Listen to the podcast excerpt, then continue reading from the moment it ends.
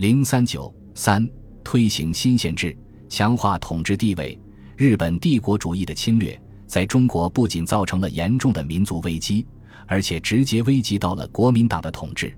从一九三八年起，为应付日本全面侵华引起的严峻挑战，国民政府采取了一系列措施，试图在遏制日本侵略势头的同时，维护国民党的统治地位。推行新宪制。就是国民党强化在基层统治地位、巩固其专制统治的重要手段和措施。所谓新宪制，是为了贯彻1938年3月国民党临时全国代表大会制定的抗战建国纲领而产生的一种新的县以下地方行政制度。国民党人将其解释为新宪制是改造基层政治机构、完成地方自治、准备实行宪政的政治建设工作。其中心任务是推进地方自治。新宪制从提出、发动到实施有一个过程。全面抗战开始后，随着抗战的持续深入，国民政府发现仅依靠工商业的经济支持是远远不够的。因此，在一九三八年的国民党临时全国代表大会上，通过了改进战时宪政机构、促进抗战力量案，指出欲求得最后胜利。必须发动全民力量适应天然地形，运用广大民众自卫战，方足制敌死命。仍必须从宪政上做起。一九三八年四月，为贯彻国民党临时全国代表大会的各项决议，国民党召开了五届四中全会。在会上，蒋介石做了改进党务与调整党政机构关系的演讲，并创制了现以下党政机构关系草图。这是新宪制出台的前奏。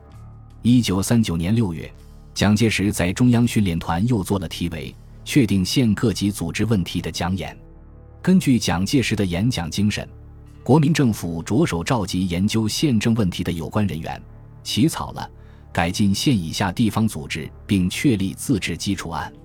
该方案经国民党中央执行委员会、国防最高委员会审核修改，定名为。县各级组织纲要，并送交蒋介石最后修订，由行政院于一九三九年九月颁布。国民政府颁布推行的新宪制纲要共十章，即总则：县政府、县参议会、县财政、区、县、乡民代表会、乡财政、保甲负责，凡六十条。其主要内容为：县为地方自治单位，按照县的面积、人口、经济。文化、交通等状况分为三等至六等，设县长一人；区的划分以十五乡至三十乡为原则，设区长一人，指导员二至五人；乡的划分以十保为原则，设乡长一人，副乡镇长一至二人；保的编制以十甲为原则，不得少于六甲，多于十五甲；甲的编制以十户为原则。不得少于六户，多于十五户，设甲长一人。同时，还设立民意机关，县设参议会，区设委员会，还有乡民代表大会、保民大会、户长会议等。根据纲要，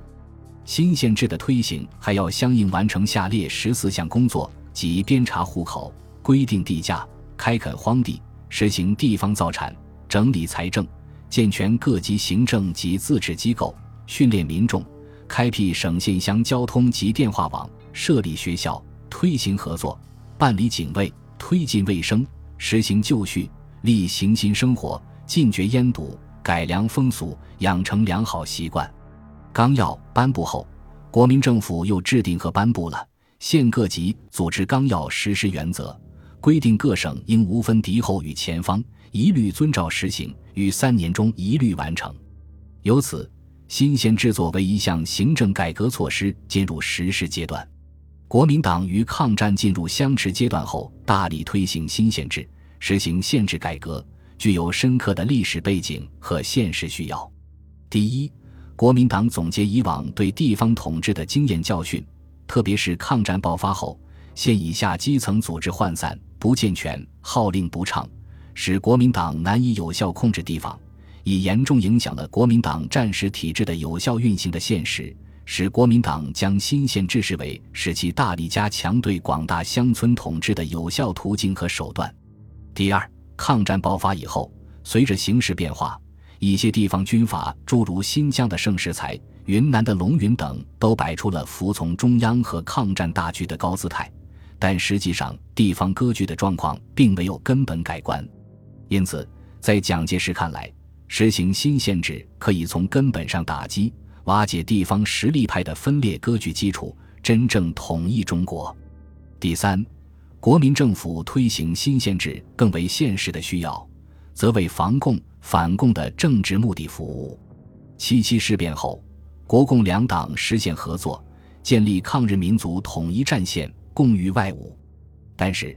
由于国共两党阶级利益根本对立，在抗战的主张、战后的政治意图等方面也均存在明显的分歧，因而。作为执政党的国民党极力想在抗战中削弱共产党，并力图限制共产党力量的发展。然而，随着抗日战局发展，共产党不仅未被削弱，相反，却获得广大农民的热烈支持，在敌占区广大农村广泛建立起抗日根据地，力量得到迅速发展，甚至在国统区都产生了一定影响。这种局面对国民党对农村的统治构成了巨大的威胁，因此实行新限制隐含的政治意图就是通过新限制从根本上铲除共产党势力及其影响。第四，国民政府推行新限制也有更为直接的经济原因，这就是动员广大农村的人力物力支持抗战，挽救濒于衰落的国民经济。抗战爆发后。随着中国东南沿海富庶地区相继沦陷，对国民政府来说，如何筹措巨额的军费和维持国民政府统治机构正常运转的经费，以支持抗战和国民党的统治地位，已成当务之急。而随着战争的进程，国统区财源日趋枯竭，加之通货膨胀已有加剧之势，因此，国民政府不得不调整财政收入重心。试图依靠农民来支撑大局，正如有人所指出的，要保证抗战胜利，就要民众出钱出粮出力来支持抗战。为使人民能自动起来办理如何出钱出力来支持抗战，必须实行新宪制。可见，新宪制以成动员农民支持抗战的工具，在法律上和制度上为主要依靠后方农民来提供战时财源的保障。第五。实行新宪制是为实行宪政奠定基础。抗战爆发后，迫于全国人民的政治压力，国民党在一九三八年举行的临时全国代表大会通过的《抗战建国纲领》中规定，加速完成地方自治，为实行宪政做准备。新宪制正是在这一背景下出台的。这样，新宪制的推行就被赋予了特殊的含义，即完成地方自治，为实行宪政奠定基础。并被看成是宪政之能否推行顺利，系于县地方自治之能否完成，则新宪制是为奠国家于长治久安之基石。纵观抗战时期新宪制的实施，大体上可分为两个阶段。第一阶段，国民政府行政院于一九三九年十月训令各省颁行《县各级组织纲要实施原则》，次年元旦通令全国实行新县制。于是。各省分别拟定了实施计划。根据国民政府实施原则规定，一九四二年应为新县制预定完成的最后期限。但据国民政府主计处统计局报告，此时在十九个省的一千四百六十九个县中，只有九百四十四个县实行了新县制，调整了一千零五十三个县政府，仅乡镇公所两万五千零六十九个，保办公处三十一万八千三百六十七个。另据国民政府内政部一九四三年九月编《各省实施县各级组织纲要成绩总报告提要》，上表所列实施情形与国民政府所规定的期限，以及各省上报国民政府的实施计划都有相当的距离，更何况还存在不少虚假的成分。以受国民政府表彰的四川省为例，由于四川是陪都所在地，具有示范作用，所以蒋介石十分重视。曾一度兼任省主席职务，他要求四川省先于其他省完成新县制。由上表所列情况来看，在四川省上报的成绩中，该省所属一百四十四个县市局中，实行新县制者为一百三十七个，尚未实施者有四个。但是实际情形远非如此。时至一九四二年底，大多数项目并没有完成。峨眉等数十个县乡公所尚未成立，财政管理、土地测量、地价税等方面的工作均未展开。